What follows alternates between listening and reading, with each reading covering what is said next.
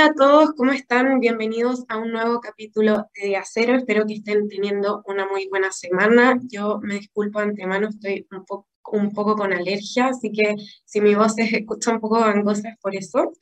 Y mm, bueno, como siempre los quiero dejar invitados a seguirnos en nuestras redes sociales, Ideo Digital, y también las redes sociales de la radio Divox para que puedan seguir todas nuestras novedades y la otra programación también de la radio. Y eh, como saben, ya queda un poquito, eh, casi como un poquito más de una semana para que eh, los niños y niñas y jóvenes vuelvan a clase después de estas vacaciones que fueron adelantadas y extendidas.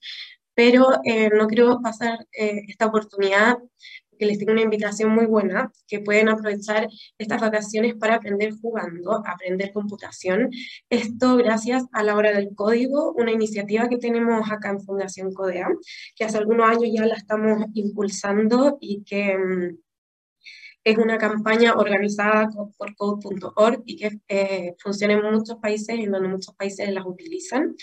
Así que mm, en, esta hora del código, que se pueden meter a la página web, que es horadelcódigo.cl, pueden encontrar muchos juegos em, que acercan a los niños a dar sus primeros pasos en programación y aprender eh, pensamiento computacional. Todo esto a través de un juego que en el fondo no solo van a aprender em, este lenguaje computacional, sino que también van a aprender sobre otras temáticas. Tenemos algunos tutoriales de, por ejemplo, de cuidado medioambiental, que es el de protectores de la tierra. Tenemos también uno que es de fiesta de baile, que es, es, muy entretenido. Nosotros lo hicimos en Fundación Codea con todos los compañeros y de verdad que uno lo pasa muy bien aprendiendo y jugando. Es un tiempo en donde uno se puede ir uniendo con la familia y aprovechar este, estos tiempos. También tenemos otro que es sobre ciudadanía digital, aprovechando eh, la conversación que tuvimos con Cristina Cid la semana pasada, que es algo muy relevante y que este año vamos a seguir profundizando en la hora del código de este año. Así que ya saben, pueden ingresar, hacer los juegos, idealmente eh, están pensados para una hora, pero obviamente que si lo hacen más rápido pueden seguir con los otros juegos y mm, realmente es una gran oportunidad para aprender eh, programación jugando. Y eh, muy importante destacar que si bien nosotros lo impulsamos a nivel, a nivel escolar, Em, porque hacemos una gran campaña. Em, es importante también eh, decirles a ustedes que profesores, papás, em, primos, lo que sea, todos pueden aprender programación y si no tienen absolutamente ningún conocimiento, que sepan que esto no es solo para niños, sino que cualquier persona eh, de la edad que sea, con el conocimiento que tengan, pueden aprender. Y em, para seguir con las actividades de Fundación CODEA, em, en el capítulo anterior hablamos con Cristina Cid, eh, ¿verdad?, sobre ciudadanía digital, un tema muy importante, especialmente después de la pandemia, que se ha relacionado mucho con lo, con lo socioemocional.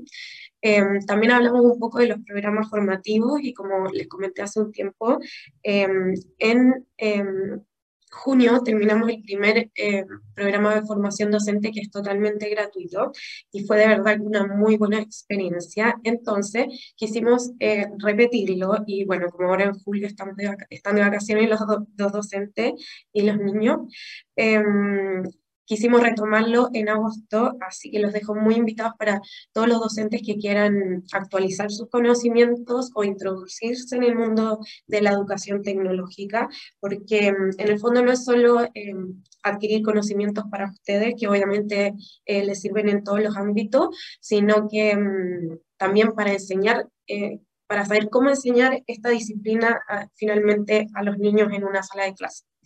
Así que mm, los dejo muy invitados como siempre, pero además en agosto también vamos a estar haciendo tres masterclass. Em, el 11 de agosto una de Big Data, el 17 de agosto de Ciudadanía Digital y el 18 de agosto de Machine Learning y Inteligencia Artificial. Si bien estos programas son un poco más em, especializados, Em, no se necesita ningún requisito para poder eh, inscribirse y mm, claramente, claramente esto va más un poco de, de, las preferencias que tenga cada uno de qué área ir aprendiendo. Em, así que mm, vamos a la pausa y después volvemos con nuestra entrevistada del día de hoy. Conoce toda nuestra programación en www.divoxradio.com. Conéctate con personas que saben. En divoxradio.com.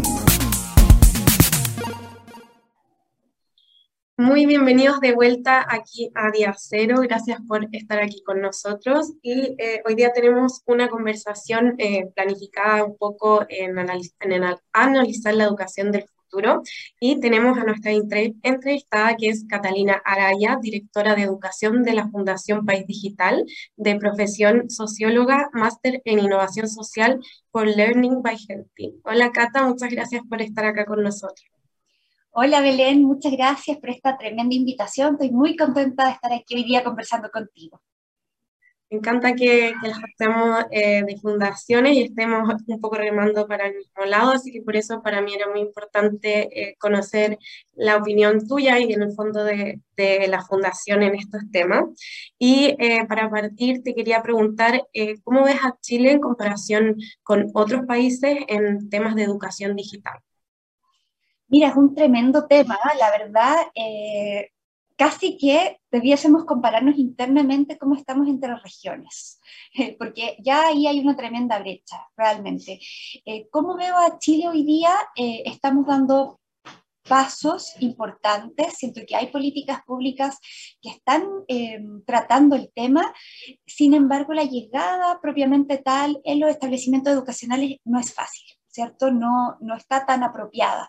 Y eso es preocupante, ¿cierto? Es preocupante porque hoy día los y las profesoras, incluso las familias y los estudiantes, no están viendo a la tecnología como un rol importante, ¿cierto? Como un actor importante, em, pese a que acabamos de eh, tener el 100% de las clases online en, mucho, en muchos lugares de Chile. Y eso también se puede extrapolar a regiones, no es lo mismo lo que ocurre en Santiago o lo que puede ocurrir en Puerto Natales o en Arica. Realmente nosotros acabamos de llegar de un viaje a Puerto Natales y de, Puerto Natales que tuvimos por Fundación País Digital. Y claro, los desafíos son muy distintos. Eh, cómo se comportó la pandemia y también fue muy distinto. Entonces, realmente yo veo que debemos avanzar primero en Chile, ¿cierto? En ir acortando esas brechas digitales, por supuesto, y también de aprendizaje. Eh, y esa lupa es súper importante de tener en consideración. Y en cuanto a la, a la, región propiamente tal, yo creo que sí estamos como a pasos eh, quizás más adelantados que otros países, y sí hay políticas públicas que, que, abordan este tema con mucha seriedad, con mucha responsabilidad.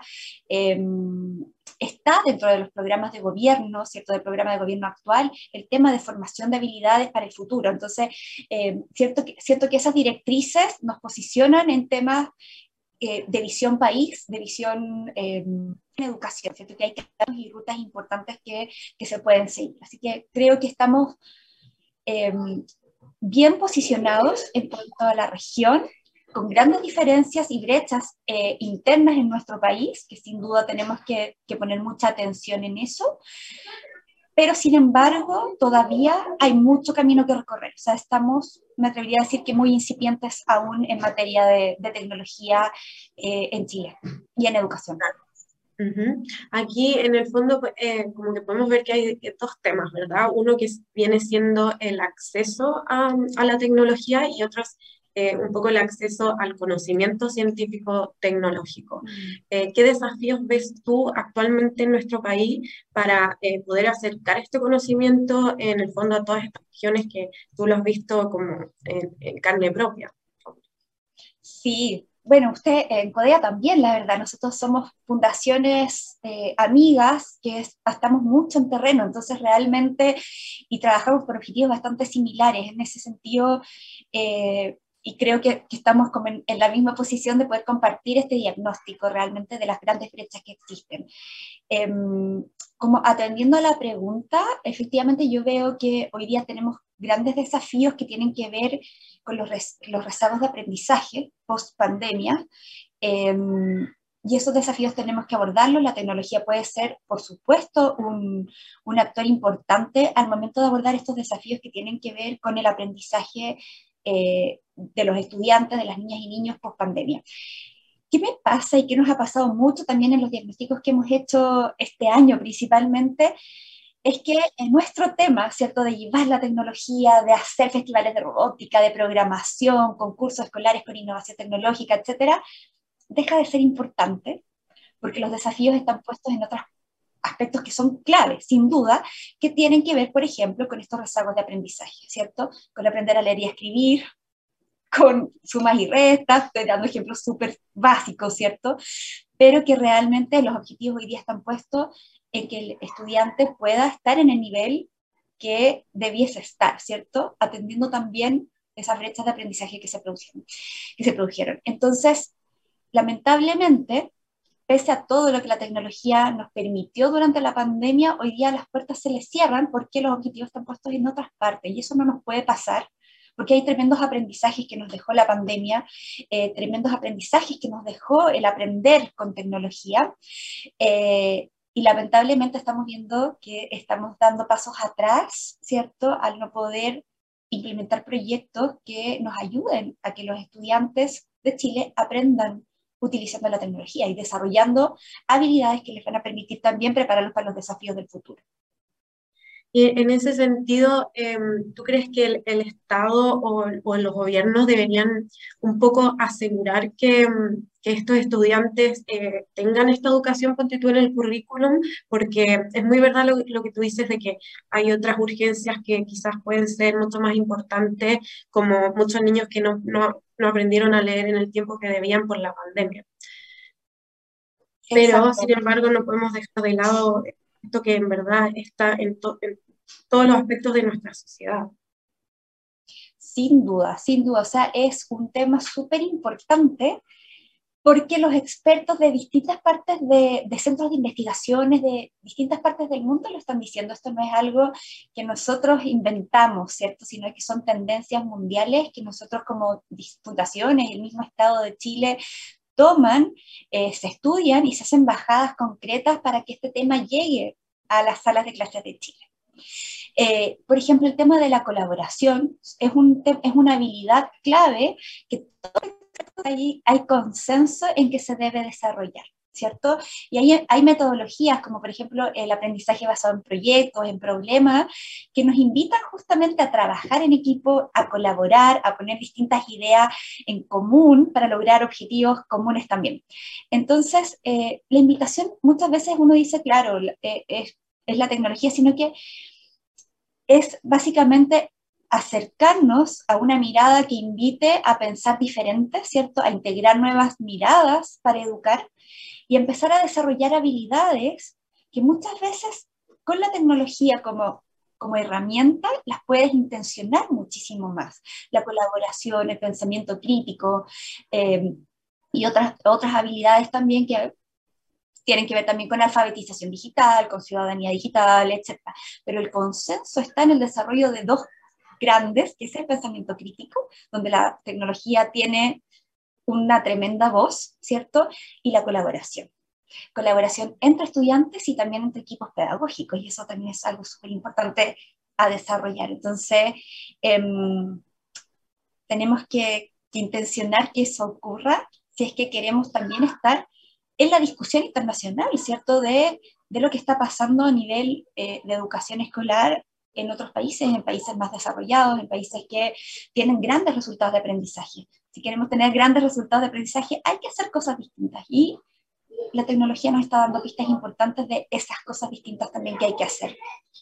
A mí, en lo que dice de, hacer cosas distintas, no sé eh, a qué se enfrentan ustedes realmente, pero a nosotros nos pasa mucho que eh, cuando intentamos de acercar esto a las escuelas, hay mucha eh, resistencia al cambio, como un poco de miedo, un poco de no querer cambiar las cosas como las venimos haciendo.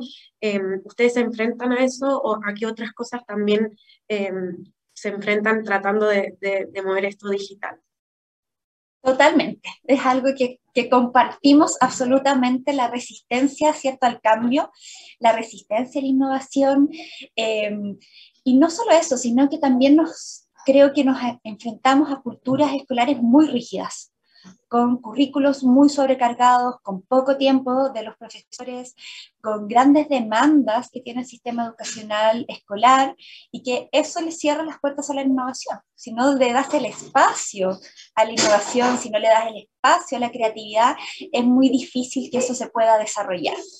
Así es que, eh, bueno, no solo el miedo, sino a innovar, ¿cierto? Sino que también una cultura escolar demasiado rígida que no permite y no da espacios a hacer cosas diferentes. Em, muchas veces, no, no muchas veces, pero por ejemplo, hace poco conversaba con un profesor que me decía, Catalina, o sea, no pude ir a celebrar el Día de la Madre porque tenía que hacer mis planificaciones. Imagínate que si ni siquiera pueden asumir sus cosas personales, ¿cierto? Una celebración, ¿cómo van a tener espacio y ganas de aprender algo nuevo y de innovar, ¿cierto? Entonces, en, esas, en esos detalles uno ve cómo se van cerrando las puertas a la innovación y a la innovación tecnológica. En, tecnología particularmente, la resistencia es mayor, ¿cierto? Porque es aprender herramientas que son desafiantes. Son muy entretenidas para los estudiantes, etcétera, generan muchísima motivación al aprendizaje, pero un profesor lo puede aprender es desafiante. Y siempre doy un ejemplo que para mí fue súper súper emocionante el año pasado, que nosotros junto al Ministerio de Educación hicimos el primer festival de robótica educativa, que fue el Robotics Fest, y el segundo lugar nacional, participaron más de 8.000 personas, lo ganó una profesora de Ovalle, que no sabía programar, no sabía programar robots. Entonces me decía, era una profe de biología, me decía, Cata, yo no sé qué hago acá, no sé cómo ganamos el segundo lugar. Le dije, yo sí sé, porque ella supo guiar ese proceso pedagógico, ¿cierto? El hacerse preguntas, el invitar a los estudiantes a buscar respuestas, al invitar a los estudiantes a trabajar colaborativamente, ¿cierto? Entonces, muchas veces los profesores dicen, no, que tengo que saber programar, tengo que saber mover el robot, tengo que saber cosas muy avanzadas y nos damos cuenta realmente que el desarrollo de las habilidades y la pedagogía es la clave, entonces, muchas veces se cierran esos espacios a la innovación por susto y son otras las habilidades que nos está pidiendo como los expertos que desarrollemos, ¿cierto? Sí. Y mm, ahí yo estoy muy de acuerdo en, en, esto que genera miedo, porque hasta uno, que quizás las personas piensan que uno es como nativo digital, pero hasta uno le da un poco de miedo, pero obviamente que, que hay que tratar, hay que ir actualizándose los conocimientos. Pero te quiero preguntar un poco de Em, ¿Qué riesgos ves tú en que las políticas públicas no vayan apuntadas a, esto que nosotros eh, compartimos que creemos que es muy importante? Porque por un lado em, está el acceso, pero ¿qué otros riesgos ves tú? Porque eh, quizás eh, el desarrollo del país. Sí, a mí me preocupa justamente porque vemos una educación descontextualizada con la realidad. ¿Cierto? Eh, acabamos de hacer un taller en Fundación País Digital donde participaron bastantes profesores y veíamos cómo, se, cómo es la evolución del aprendizaje, ¿cierto? Y eh, el aprendizaje hoy día está respondiendo a objetivos cortoplacistas, ¿cierto? Que eh, heredamos también como de, de, la educación de la revolución, de la primera revolución industrial. Hoy día estamos en la cuarta revolución industrial. y no podemos seguir educando como si estuviésemos en la primera, ¿cierto? Cuando ya nos dicen que no es objetivos a corto plazo, porque una de las grandes habilidades que se tienen que seguir desarrollando es el aprendizaje a lo largo de la vida. Entonces ya nos dieron una tremenda pista que no es un objetivo de que yo, pam, te lo entregué y chao, me olvidé y entraste a trabajar porque eso era lo importante, sino que hoy día es justamente el sistema educacional, la cuarta revolución industrial, la sociedad nos está pidiendo que sigamos aprendiendo a lo largo de nuestra vida, entendiendo también que el ciclo de la vida es más largo. ¿Cierto? Entonces, lo que a mí realmente me preocupa es esa descontextualización, ese que no, hemos, no nos hemos o sí nos hemos sentado a reflexionar muchas personas, pero no, no logramos hacer esa bajada que realmente haga sentido y que los profesores digan, puta, sí, estamos educando como para el siglo pasado, seguramente la sala de clase de mi abuela es la misma sala de clase de mis hijos. Y eso, eso es dramático, la misma forma de aprender, sin duda. Eh, y obviamente el currículum ha cambiado, ¿cierto? Se ha ido eh, modificando, se ha ido actualizando. No es suficiente, hay que hacer las cosas bastante distintas y están las pistas realmente. O sea, em, están las pistas en países desarrollados, están las pistas en personas de que, están estudiando este tema, eh, desde fundaciones, por supuesto, impulsamos eh, que estos cambios ocurran con más con más rapidez, ¿cierto? acelerando estos cambios que muchas veces para el Estado es más difícil acelerar.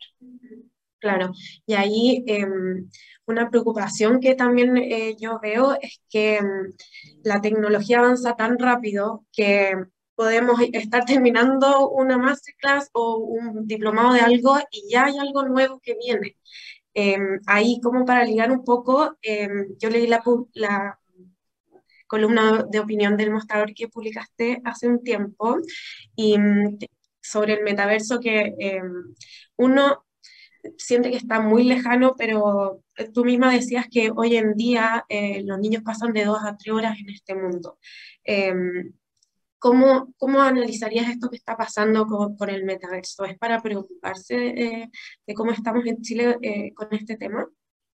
No, para nada. No es, no es una preocupación, pero sí es una, hay que ocuparse eh, y hay que ocuparnos porque eh, ya está y mucho, yo soy mamá de dos niños de 8 y 5 años y lo veo, ¿cierto? Y veo y, muchas marcas ya están en eso. Entonces, que, una, que nosotros como familias, como padres, saber lo que es hoy día el metaverso, pero también otras cosas que están pasando en el mundo digital, o sea, educarnos, saber lo que ocurre como ciudadanos que no solo estamos hoy día en el espacio físico, sino que también en el espacio digital. Y eso es muy importante. Entonces yo siempre digo e invito a que se conversen los temas que tienen que ver con espacios digitales, ¿cierto? A los límites, a que las familias puedan conocer a qué están accediendo nuestros hijos, cuáles son los juegos, ¿cierto? Con quiénes comparte. Hoy día justamente hablaba con, con mi hijo mayor, el de 8, y me decía, tengo, eh, tenía mil seguidores, pero ahora no tengo ni uno porque no los conocía. Y yo así, interesante lo que me dijo, ¿cierto? Porque muchas personas buscan seguidores. ¿De qué se trata eso, cierto? Lo que me gustó es que él sí escuchó las conversaciones que hemos tenido como familias y puede tomar decisiones que no tienen que ver con que eres más popular si tienes más seguidores o no. Son ejemplos que realmente son cotidianos, pero que invitan a todos a poner mucha atención en lo que estamos viviendo, en lo que se está conversando y en estos temas que empiezan a, a, a, surgir, ¿cierto? Como el metaverso, que son distintos, son raros, ¿cierto? Son diferentes. Entonces, yo también los invito a leer esa columna que ha tenido muy buena recepción en, en varias personas me han, escrito diciendo que les gustó mucho porque es algo que explica lo que es básicamente, ¿cierto? Que estos espacios inversivos con tecnología, que ya en muchos juegos online de nuestros hijos están. Entonces, eh, es un tema, el tema de ciudadanía digital, el saber lo que están ocurriendo y las pistas que dan también muchas organizaciones expertas, es poner atención, conversar y buscar estrategias conjuntas de cómo se abordan estos temas en la familia. Sí, claro. Muy importante eh, el tema de ciudadanía digital. De hecho, dedicamos el capítulo anterior a eso, pero um, bacán conocer también eh, su opinión. Y se nos está acabando el programa, se me hizo demasiado rápido, así que quiero pasar a la sección Yo recomiendo para que nos des tu recomendación de hoy. Ay, sí, me encantó esta sección, eh, me preparé y yo les quiero recomendar este paper que se lo recomiendo a todo el mundo, que es eh, del Foro Económico Mundial, se llama Schools of the Future y que define modelos eh, de cara a la cuarta revolución industrial. Está online, se puede descargar, está en inglés, pero de fácil lectura realmente, es cortito y da muy buenas pistas y se lo recomiendo a todos porque para mí ha sido súper claro em, en esta, lo que te contaba Belén de esta descontextualización, esta falta de sintonía entre los cambios que están ocurriendo a nivel social y lo que está ocurriendo en la sala de clases propiamente tal. Ay, perfecto, me encanta. Creo que es el segundo paper que, eh, que recomiendan, así que bacán. Buenísimo. tener hartas opciones. Aquí se los muestro, School of the Future del Foro Económico Mundial. Ahí. Y, y, la columna de mostrador. Por supuesto, la columna de Metaverso, que la pueden encontrar también en la página de Fundación País Digital, www.fundacionpaisdigital.cl. Oye, Cata, muchas gracias por aceptar la invitación. Ojalá nos conozcamos en personas pronto para seguir conversando estos temas. Y em, eso, muchas gracias. Muchas gracias a ti, Belén, por esta entrevista y por esta invitación, por supuesto, a Ideo Digital, que nos haga parte y, y nos invita a conversar. Buenísimo. Y a todos ustedes, nuestros oyentes, muchas gracias por estar aquí con nosotros. Fue un capítulo demasiado bueno, me encantó. Eh, me encanta colaborar con, con otras fundaciones, el, trabajo que hacemos todos en conjunto eh, para mejorar la educación de nuestro país. Así que los dejo invitados, por último, a seguir las redes sociales de Divox que aparecen aquí abajo y también las de Video Digital y nos vemos en el próximo capítulo. Muchas gracias.